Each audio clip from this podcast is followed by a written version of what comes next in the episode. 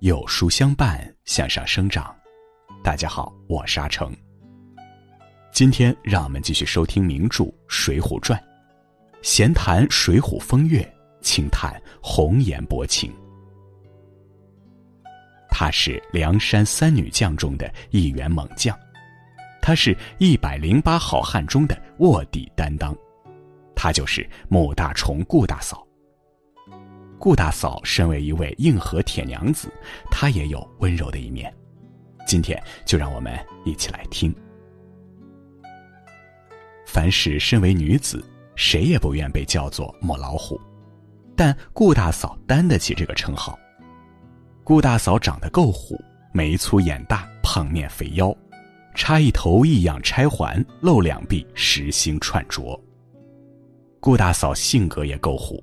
生起气来，提起井栏便打老公的头；发起脾气，拿起石对就敲翻庄客的腿。顾大嫂一出场，不像某夜叉孙二娘的凶煞，也没有潘金莲的美艳，她是一位名副其实的虎女。她生来不会做针线活但她有一身武艺，会弄棒持枪。表弟谢珍曾说：“我那姐姐即使有二三十个敌人，也拿她没有办法。”就算是姐夫孙鑫，武艺也比不过他。印象里，我们都以为温柔这种特点应该跟这么一位铁娘子搭不上边儿吧。但是顾大嫂的温柔和一般女人有很大的不同。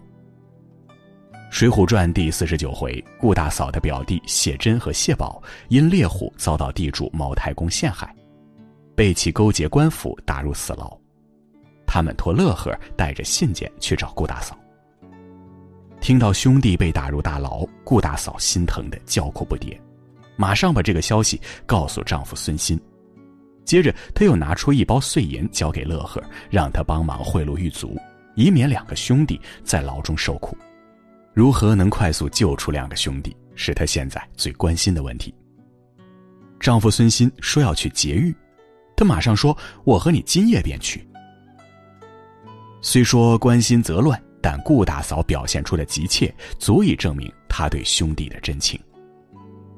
看到妻子焦急的样子，丈夫孙鑫先稳定住她的情绪，让她在家备好酒席，然后自己去请邹渊、邹润叔侄俩当帮手。邹渊想了一个这样的对策：先劫狱救人，然后投奔梁山坡。对于这个决定，顾大嫂第一个赞同。对于有不同意见的人，他撂了一句狠话。这样最好。如果有一个不去的，我便乱枪戳死他。接下来，孙鑫使了一计，他让顾大嫂假装自己病危，将哥哥孙立和乐大娘子叫到家中。其实他们是为了劝哥哥和嫂子一起上梁山。搞定了哥哥和嫂子后，第二天，顾大嫂深藏贴肉尖刀，扮作送饭妇人，深入狱中，和孙立里应外合。当监狱的统领要阻拦他的时候，顾大嫂也不客气了，抬手便戳翻三五个狱卒，然后和谢真兄弟一起杀出大牢。救了人，报了仇，最后顾大嫂和孙俪一行人投奔梁山而去。为亲人赴汤蹈火，为朋友两肋插刀，重情重义是顾大嫂这位铁娘子的别样柔情。顾大嫂的霹雳手段，我们都见识到了。孙俪带着一行人假装投奔祝家庄，派顾大嫂照顾自己的妻子。顾大嫂和乐大娘子去后堂假装拜见祝家的女眷，其实是为了看房间的出入门径。到了要行动那天，顾大嫂拨兵保护乐大娘子，自己拿了两把双刀守在最前面，只要一听到风声，就立马下手。最后，顾大嫂和孙俪里应外合，把祝家打了个猝不及防。顾大嫂扮作柔弱的妇人不止一次了。柔弱是她的伪装，藏着她一身狠厉的本事。《水浒传》第六十九回，吴用让顾大嫂扮作一位讨饭的老太婆，潜入城中，并给史进带个口信。顾大嫂把自己的发髻弄乱，穿上破破烂烂的衣服。她夹在众人中间，完全不像一个敢拿着双枪冲锋陷阵的女将领。顾大嫂打听到史进被关在牢里，她便用吴用给的办法混进牢中。吴用给的办法是什么呢？他让顾大嫂送饭给史进，但想要真正混进牢里，还得凭借顾大嫂的本事。顾大嫂的卧底能力在这里表现得淋漓尽致。顾大嫂故意装出柔弱可怜的样子，他看到有一个狱司从牢里出来，立马跪拜，泪如雨下。狱司问他为什么哭得这么伤心，顾大嫂一把鼻涕一把泪说：“牢中的史大郎是我以前的主人，只知道他在江湖上做生意，不知道他因为什么事陷入牢里。眼看没有人给他送饭，我讨了一口饭给他。哥哥，你看我可怜，就帮我一把，把我带进牢中见见他吧。”狱司拒绝了他的请求后，顾大嫂还不死心，他说。就是一刀一剐，我也要见到他。可怜可怜老身，让我进去给他送这口饭吧，这也好报答我旧日的恩情。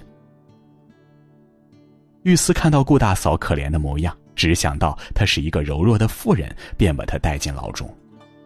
最后，顾大嫂成功的把攻城的消息带给了史进。示弱是顾大嫂的独门绝技。三拜高俅时，顾大嫂又用了这一招，她与孙二娘扮作送饭妇人，混入济州城，火烧了济州造船厂。每当顾大嫂伪装成平凡妇人，敌人都会放松警惕，心想一个妇人哪会掀起什么风浪？